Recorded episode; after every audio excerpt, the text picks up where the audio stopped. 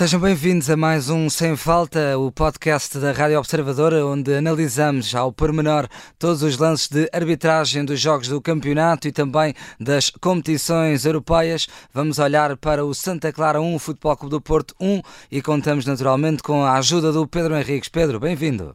Boa tarde.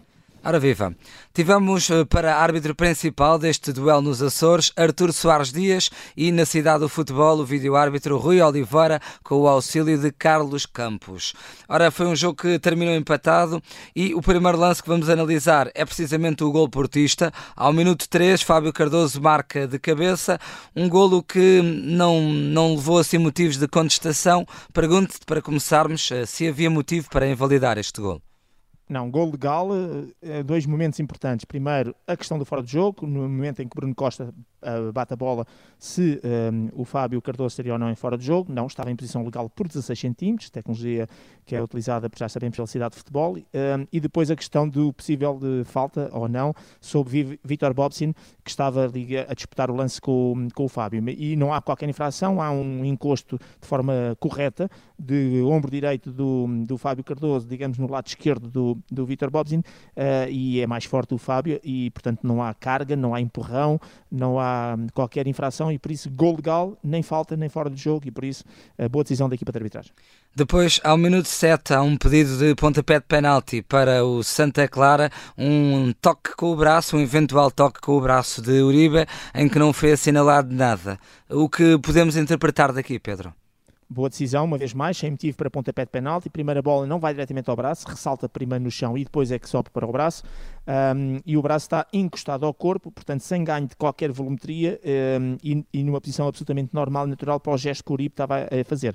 E relembro que são estas duas premissas que, desde 1 de julho desta, deste, deste ano uhum. e desta época, contam, que é a questão da, da, da, volumetria e a questão da posição normal para aquele gesto que o jogador está a fazer. E, portanto, digamos que ficou tudo anulado em relação a um conjunto de considerantes que havia. Estes são os dois mais relevantes e importantes, e tanto o gesto, um, ou seja, tanto a movimentação movimentação, ou seja, a volumetria, tanto o local do braço, sob o ponto de vista daquilo que o jogador estava a fazer, está tudo perfeito. E, portanto, boa decisão da equipa de arbitragem, um, sem motivo para pontapé de penalti. Tudo legal neste lance com o Matheus Uribe.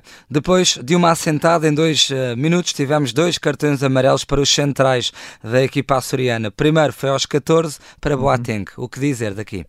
É, o Boateng não só corta um, contra-ataque por parte do Galeno, como entra de sola de cima para baixo, acabando por tocar e acertar de forma negligente no jogador do Futebol Clube do Porto, embora junto à linha lateral, mas bem mostrado este cartão amarelo, a entrada em si é negligente, o corta-ataque prometedor, ambos a justificar o cartão amarelo. E depois sim, ao minuto 16, o outro central, Tassano também a levar cartão amarelo. Sim, não obstante o Ivan Nilsson, que foi quem sofreu falta, ter exponenciado, no meu ponto de vista, e dado ali um bocadinho mais de, de ênfase à maneira como a falta existiu, uh, quando a gente hum, olha para a falta, o facto é que também a entrada em si é negligente, o toque, embora aparentemente ligeiro, é feito por trás e acaba por varrer o Ivan Nilsson e por isso aceito claramente este cartão amarelo. Ainda na primeira parte, mesmo a terminar, ao minuto 42, havia aqui um, um pedido de penalti de PP, no teu entender, Pedro, justificava-se?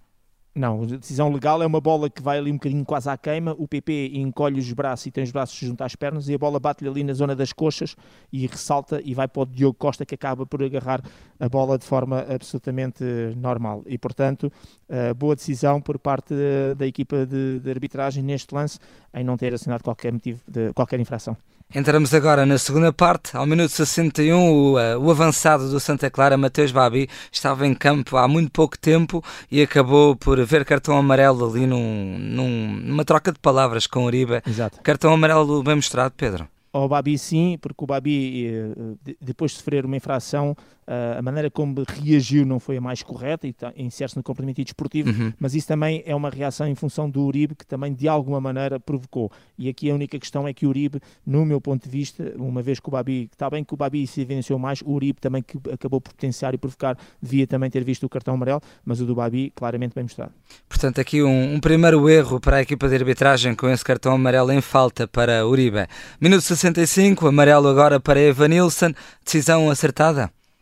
Sim, uh, é uma situação em, em situação atacante, isto é, o Ivanilson está na área a disputar a bola com o Tassano e depois é aquela questão habitual, abertura do braço, acertou com a mão o braço na cara do seu adversário, já sabemos que cabeça cara, pescoço, é a zona de proteção e sempre que os jogadores utilizam, uh, enfim, de forma diferente esse braço para ganhar a bola, para evitar que os adversários toquem na bola, por ser essa zona de proteção, normalmente, para além do livre direto, que foi bem assinalado, tal falta atacante, o cartão amarelo também se impõe e correta a decisão do árbitro. Chegamos agora a um dos lances capitais desta partida, ao minuto 83. O Santa Clara consegue empatar num pontapé de canto, mas antes houve muitos protestos, Pedro, para um, um, possível pontapé de baliza e não esse canto. Os uh, motivos de protesto estavam acertados, Pedro? Estavam acertados, sim. Vamos dividir o, o pontapé de canto, ou vamos dividir este gol do Santa Clara em duas partes. Uhum. Vamos começar pela segunda última, que é a partir do momento que o pontapé de canto é executado, não há qualquer infração dos jogadores de Santa Clara e, portanto, a partir do momento que o pontapé de canto é executado, gol correto, uh, sem qualquer infração. E o vídeo-árbitro só pode uh, interferir uh, nas situações de golo a partir do momento em que a bola é reposta, neste caso, como foi de uma bola parada, a partir do momento que a bola entra em jogo. E, portanto, desde o pontapé de canto até ao golo, não há qualquer infração e o VAR confirma. O VAR não pode interferir no momento antes, que é a reposição foi incorreta. Portanto, não pode interferir para dizer atenção, não é pontapé de canto, era pontapé de baliza, mesmo que depois daí vá resultar como foi o caso de um gol.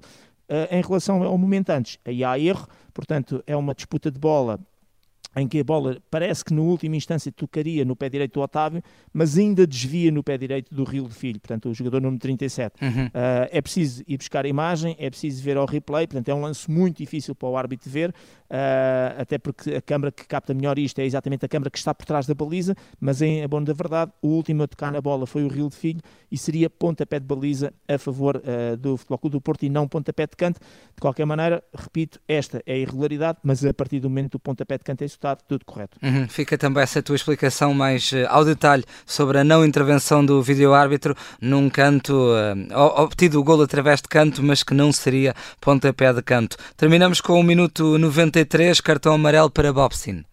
Sim, é uma entrada nas costas que acaba por empurrar uh, o jogador do Futebol Clube do Porto uh, e cortou, e resultou um pontapé livre que foi depois para a área, resultou, digamos, ali um corte, alguma jogada já com algum perigo e é por isso que o árbitro bem mostrou o cartão amarelo.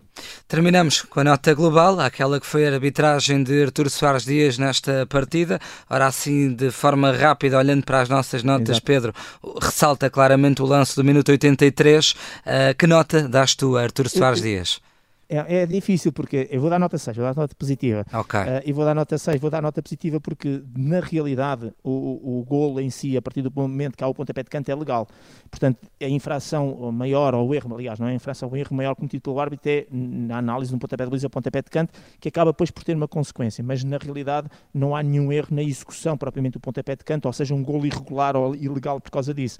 Um, e a nota 6 também resulta uh, porque de alguma maneira isto sobressai e depois, eh, enfim, a arbitragem foi globalmente positiva, mas eu não posso estar negativa porque efetivamente Uh, se fosse no pontapé de canto, estaríamos a falar de outra maneira. Sim. É antes, e portanto é só por isso que dou esta nota 6, nota positiva, porque a arbitragem foi positiva, conduziu bem o jogo, advertiu quando teve que advertir, uma ou outra falha, como referen eh, referenciámos, e pronto, destaca-se um bocadinho este lance aqui, que acaba por, eh, enfim, por, por, se destacar exatamente por isso, mas na realidade é sempre muito, não podemos estar a dizer, não, há aqui um erro grosseiro e claro, não, há este erro, depois a partir daí o pontapé de canto foi executado e foi tudo correto. Nota 6, nota positiva para Artur Soares Dias.